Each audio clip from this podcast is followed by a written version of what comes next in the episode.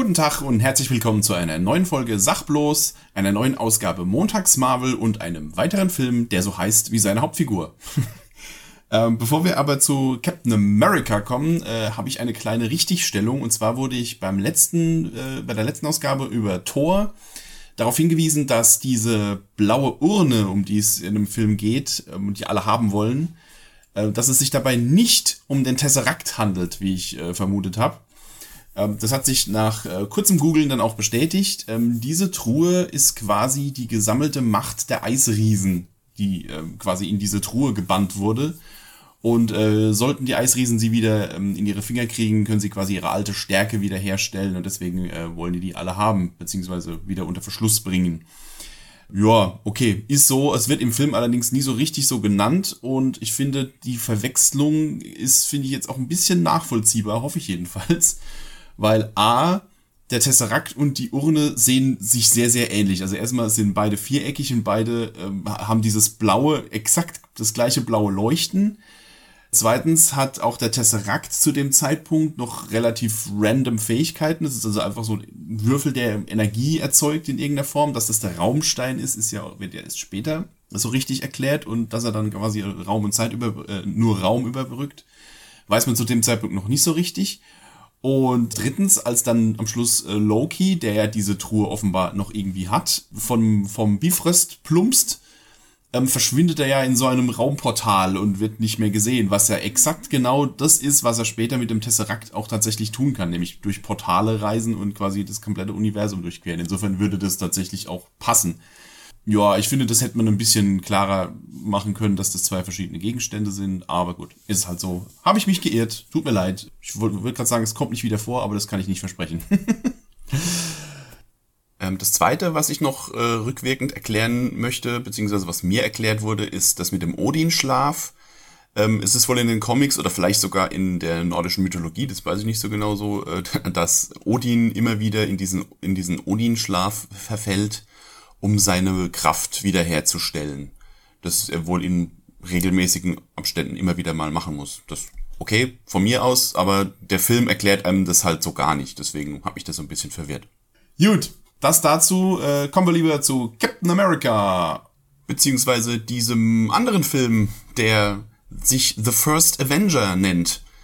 Weil, kann mir das irgendjemand erklären, warum der bei uns im Deutschland nicht Captain America heißt? So wie jeder andere Marvel-Film so heißt wie seine Hauptfiguren, also zumindest ab, bis zum gewissen Punkt. Ähm, ich weiß nicht warum, irgendwie hat, aus irgendeinem Grund hat sich das Marketing dazu entschieden, den Film in Deutschland nicht Captain America zu nennen, sondern The First Avenger. Und den äh, zweiten Teil dann auch The Return of the First Avenger. Das, falls da jemand Einblicke hat, äh, kann mich gerne mal aufklären. Ich habe das nicht verstanden, was das soll. Aber äh, über deutsche Filmtitel könnte man ja eine ganz eigene Podcast-Folge machen. Regie geführt hat Joe Johnston. Der Name sagte mir nichts, aber Wikipedia sagt mir, dass der zum Beispiel äh, Liebling, ich habe die Kinder geschrumpft gemacht hat. Dafür gebührt ihm Ruhm und Ehre. In den 90ern hat er den ersten Jumanji gemacht, auch den mochte ich sehr. Abzüge gibt's nur für Jurassic Park 3. Der war nix. Sorry. äh, die Musik stammt von Alan Silvestri, da ist er der Mann, der dann später das Avengers-Thema äh, prägen sollte und er ist, er ist der Mann für die eingängigen Fanfaren im Marvel Cinematic Universe. Deswegen hat auch Captain America eine der wenigen wiedererkennbaren Themen, würde ich mal sagen, die so ein bisschen mehr ins Ohr gehen als die anderen. Also musikalisch äh, sind wir wieder ein bisschen besser aufgestellt dieses Mal. Worum geht's? Der Film beginnt mit einer Expedition im ewigen Eise wo eine Gruppe Forscher eine Entdeckung im Eis machen. Erstmal finden sie so eine Art Luftschiff oder ein vermeintliches UFO und in diesem äh, machen sie eine Entdeckung. Man sieht quasi nur kurz das Schild von Captain America im Eis.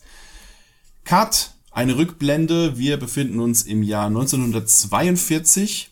Der Zweite Weltkrieg ist in vollem Gange und der junge Steve Rogers, gespielt von Chris Evans, versucht verzweifelt, sich für die US Army einschreiben zu lassen, weil er aus tiefstem Herzen und Patriotismus für sein Land kämpfen möchte, das aber nicht darf, weil er ein Hänfling ist. Also er ist zu klein, er ist zu schmächtig, er hat Asthma, er ist also absolut nicht tauglich für die Army. und wird deswegen bei jeder Rekrutierungsstelle abgelehnt und äh, wird halt zunehmend verzweifelter, weil er eben unbedingt für sein Land seinen Beitrag leisten möchte. An dieser Stelle sei gesagt, dass der Effekt, wie sie den ähm, durchaus durchtrainierten äh, Chris Evans äh, auf diesen zu diesem Hänfling gemacht haben mit dieser Hühnerbrust und so, finde ich richtig gut gemacht. Also das, ähm, auch wenn der Film, der Film ist von 2011 und ich finde, das hat man richtig gut gemacht. Man muss schon genauer hinschauen, um zu sehen, dass das ein fremder Kopf auf einem anderen Körper ist. Also das finde ich, haben sie sehr gut, sehr gut hingekriegt. Eines Tages geht äh, Steve Rogers mit seinem besten Kumpel Bucky Barnes, gespielt von Sebastian Stan, auf einen Jahrmarkt und anstatt sich zu amüsieren, sucht er natürlich die nächstbeste Rekrutierungsstelle auf und versucht auch dort wieder sein Glück, was er ja eigentlich gar nicht darf, weil ich glaube, wenn man einmal abgelehnt wurde, ist es verboten, sich dann nochmal, ähm, es nochmal zu versuchen. Er erweckt da die Aufmerksamkeit eines gewissen Dr. Abram Erskine, gespielt von Stanley Tucci, der in ihm den perfekten Kandidaten sieht für sein Projekt, nämlich die Erschaffung eines Supersoldaten. Er lässt also seine Beziehung ins Spiel, lässt Steve Rogers tatsächlich sich in die Army einschreiben, wo dieser am Anfang erstmal das Basistraining durchlaufen muss, wo er natürlich auf ganzer Linie versagt, aber trotzdem tapfer sein Mann steht, auch wenn er körperlich völlig unterlegen ist. Und äh, schließlich beginnt dann das Experiment und Steve Rogers äh, bekommt das Superhelden-Serum verabreicht mit einer gehörigen Dosis Gammastrahlung und wird fortan zum absoluten durchtrainierten Muskelpaket. Er wird auch irgendwie nochmal 30 Zentimeter größer und ist ab da der strahlende Superheld, den wir kennen. Und natürlich passiert genau das, was man erwarten würde, wenn die US Army einen Supersoldaten erschaffen hat. Sie setzen ihn zu Werbezwecken ein. Und zwar ausschließlich. Also er darf nicht in den Kampfeinsatz, er wird direkt ähm, als Posterboy eingesetzt, muss auf allen möglichen Rekrutierungsveranstaltungen irgendwie Reden schwingen, er wird in ein albernes Kostüm gesteckt, also das gute klassische Captain America Kostüm mit dem Sternenbanner drauf, mit den Flügelchen am Helm und so weiter und so fort. Also er wird quasi nur als Galionsfigur irgendwie quer durchs Land geschubst und darf eben nicht, wie es sein Wunsch war, ähm, losziehen in den Kampfeinsatz und Nazis klatschen. Währenddessen ist ein gewisser Johann Schmidt, ein Militärwissenschaftler der Nazis, auf der Suche nach dem Tesseract. Woher er weiß, was das Ding kann, wo das herkommt und äh, was er damit genau äh, tun möchte, das wird nicht so ganz klar, aber er ist auf jeden Fall auf der Suche danach und in einem alten Kloster wird er dann auch fündig und ähm, bringt den Tesseract in seine Gewalt. Und zusammen mit dem Wissenschaftler Armin Sola, gespielt von Toby Jones, beginnen sie damit, die äh, Kräfte des Tesseracts für die Entwicklung von Superwaffen zu nutzen. Und mit Hilfe dieser Superwaffen haben sie dann vor, die Weltherrschaft an sich zu reißen, ganz klassisch. Besagter Johann Schmidt ist ebenfalls bereits in Berührung gekommen mit einer Art Supersoldatenserum, allerdings mit nur mäßigem Erfolg. Er hat zwar äh, erhöhte Fähigkeiten und Stärke und so weiter und so fort, allerdings hat es ihn körperlich deformiert. Er hat ähm, sein Gesicht gleicht einem roten Totenschädel, weswegen er auch als der Red Skull bekannt ist. Gespielt wird er von Hugo Weaving, den kennt man aus Herr der Ringe, wo er den Elrond spielt, oder als Agent Smith in der Matrix-Trilogie. Und ähm, ich finde es ein bisschen schade, dass sie diesen Schauspieler hier genommen haben, weil ähm, also er spielt die erste Hälfte des Films, sagen wir mal, er trägt eine Maske, um seinen, seinen toten Schädel quasi zu verbergen. Ähm, in der Zeit sieht man eben sein normales Gesicht, was schön ist, weil der Mann ein super geiles Minenspiel hat und als Bösewicht einfach super gut funktioniert. Sobald er dann quasi die Maske abnimmt und dann nur noch der rote Totenschädel zu sehen ist, sieht man von seiner Mimik quasi gar nichts mehr und es ist so ein bisschen schade, dass man so quasi das schauspielerische Talent von Hugo Weaving dann so ein bisschen verschenkt hat an der Stelle. Das finde ich ein bisschen doof. Der Red Skull und Armin Sola arbeiten natürlich nicht alleine. Sie stehen quasi einer Geheimorganisation vor namens Hydra die quasi über die Jahrhunderte, wenn man so will, äh, immer wieder große Mächte und Organisationen unterwandern, die quasi gerade am ja, auf der Erde so die meiste Macht haben. Und in dem Fall äh, sind es eben die Nazis. Also ich dachte am Anfang immer, Hydra, das wären quasi nur so äh, äh Weltraum- beziehungsweise äh, Hightech-Nazis, aber nein, sie sind eine Geheimorganisation, die quasi nur unter dem Deckmantel der Nazis operieren. Und äh, ja, in späteren Filmen sehen wir dann auch, wie sie noch andere Institutionen unterwandern, aber da kommen wir dann zu, wenn es soweit ist.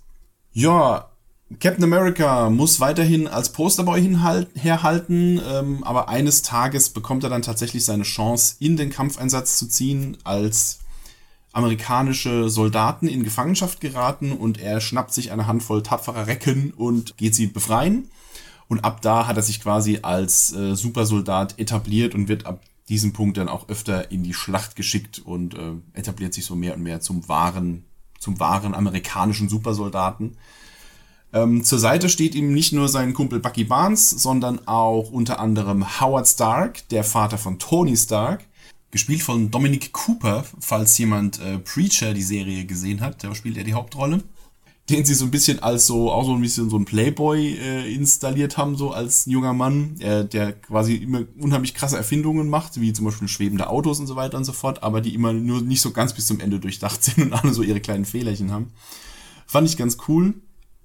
Von ihm bekommt Captain America auch sein ikonisches Schild, das aus Vibranium hergestellt wurde. Ähm, das war eigentlich gar nicht als Gadget für ihn gedacht, aber er hat es sich ausgewählt und find, fand es irgendwie super praktisch.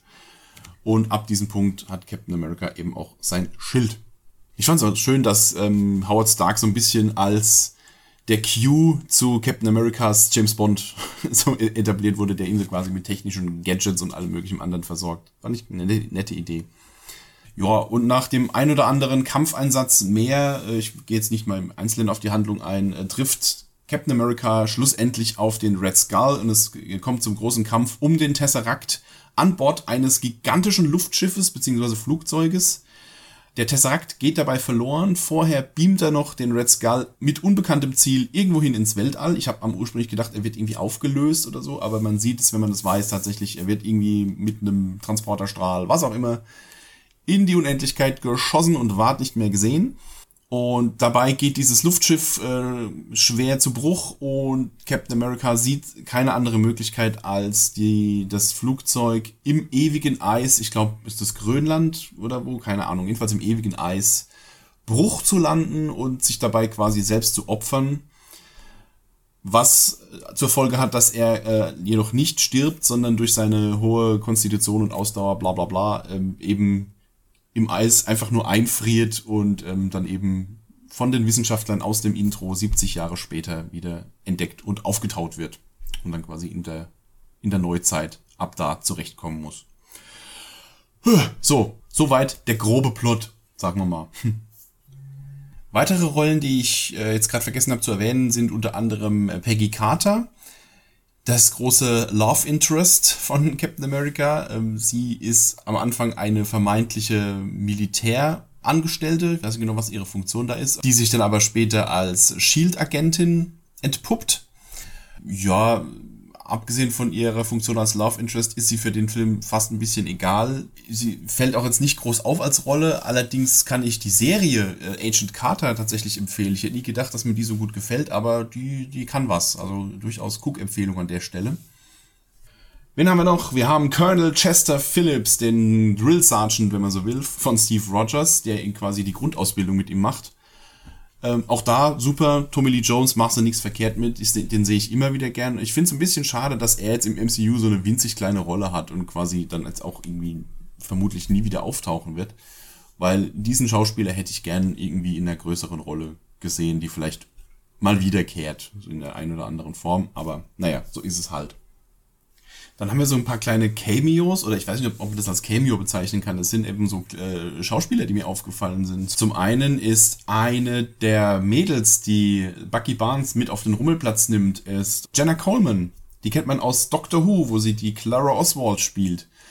Die hat in diesem Film keinerlei Rolle, sie ist nur eine Statistin, es fiel mir nur auf, dass sie da ist. Hm. Ich weiß nicht, ob das vor ihrer Karriere bei Doctor Who war, wo sie noch quasi noch nicht so richtig ihre Sporen verdient hat, aber ja, sie ist halt da und äh, sagt nichts. Ähnlich ist es mit Natalie Dormer. Die kennt man aus Game of Thrones, wo sie Marjorie Tyrell spielt. Sie spielt eine Rezeptionistin, die einmal äh, sich von Captain America einen, einen Kuss ergattert und damit äh, Peggy Carter so ein bisschen in die Eifersucht treibt. Aber auch sie hat außer dieser kurzen Szene nichts anderes mehr zu tun.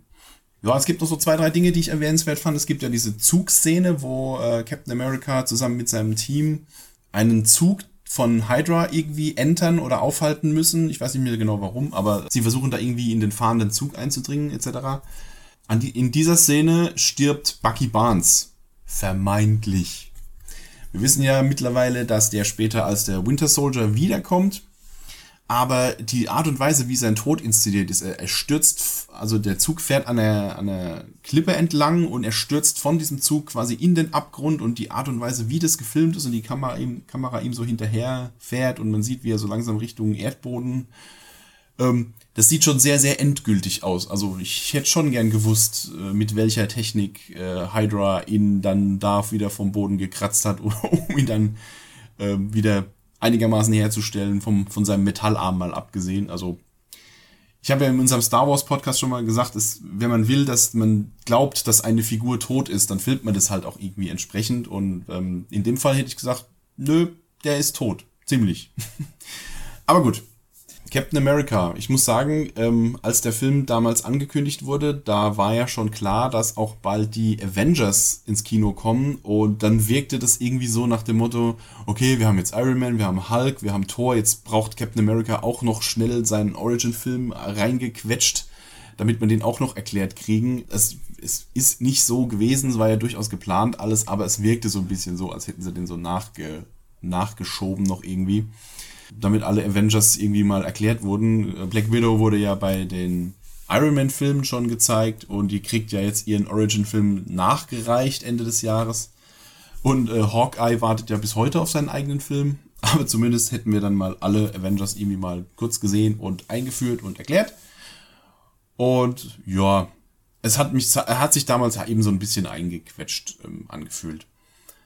Aber was der Film geschafft hat, war tatsächlich, ähm, dass mir Captain America gefallen hat als Figur. Ich fand ihn ja vorher, weil ich kannte, ich kannte die Comics nicht, ich wusste nur, wie die Figur aussieht und das ist halt so ein, ja, ich meine, der Name Captain America und mit dem Sternenbanner-Outfit und dann hat er jetzt auch nicht die mega Superkräfte, außer dass er halt super stark und super schnell und alles ist, aber er hat jetzt eben keine außergewöhnlich krassen Fähigkeiten und ich fand die ganze Figur einfach völlig bescheuert. So.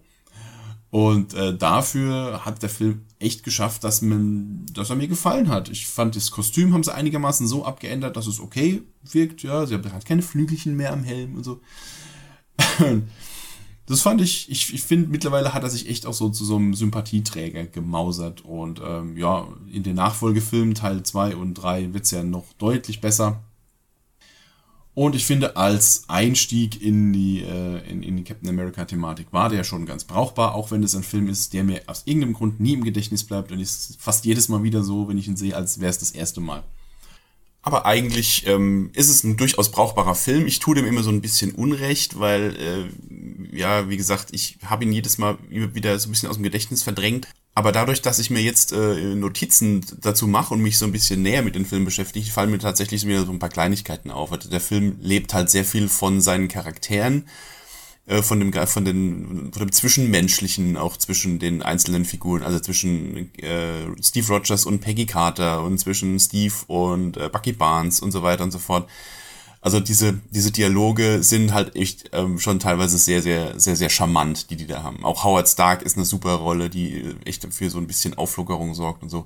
Also unterm Strich ist das eigentlich wirklich kein schlechter Film. Ich tue ihm tatsächlich so ein bisschen Unrecht, weil's, weil ich ihn gefühlt immer so ein bisschen weiter unten ansiedel in den MCU-Filmen. Aber wie gesagt, er hat's, er hat's eigentlich nicht verdient. Ist auf jeden Fall ein netter kleiner Origin-Film, auch wenn er leider im Schatten steht seiner Fortsetzungen. Äh, Winter Soldier und Civil War, die im, da kommen wir noch zu, deutlich übertreffen. Am Ende haben wir natürlich wieder eine Post-Credit-Scene, wobei ich bei der finde, dass sie sich so ein bisschen so eine faule Nummer gemacht haben. Sie haben nämlich einfach nur einen Avengers-Teaser gezeigt. Also der Teaser so, wie er dann auch im Kino lief. Ähm, einfach nur als, ja, als Vorschau auf die Avengers. War so ein bisschen, naja, ein bisschen enttäuschend. Gerade wenn man dann so den ganzen Abspann abwartet, bis das dann kommt und Na gut, und dann würde ich sagen, lassen wir es für diese Folge mal dabei bewenden. Und äh, der Weg ist jetzt geebnet, sodass wir in der nächsten Folge dann endlich alle Superhelden, die bis dato äh, etabliert waren, zusammenführen können und dass wir endlich, endlich über die Rächer sprechen können. Falls es euch gefallen hat, ihr wisst ja Bescheid, teilen, liken, bewerten, kommentieren, kolorieren, mit Käse überbacken, ihr wisst ja Bescheid, die ganzen Sachen. Bis zum nächsten Mal. Bis dann dann.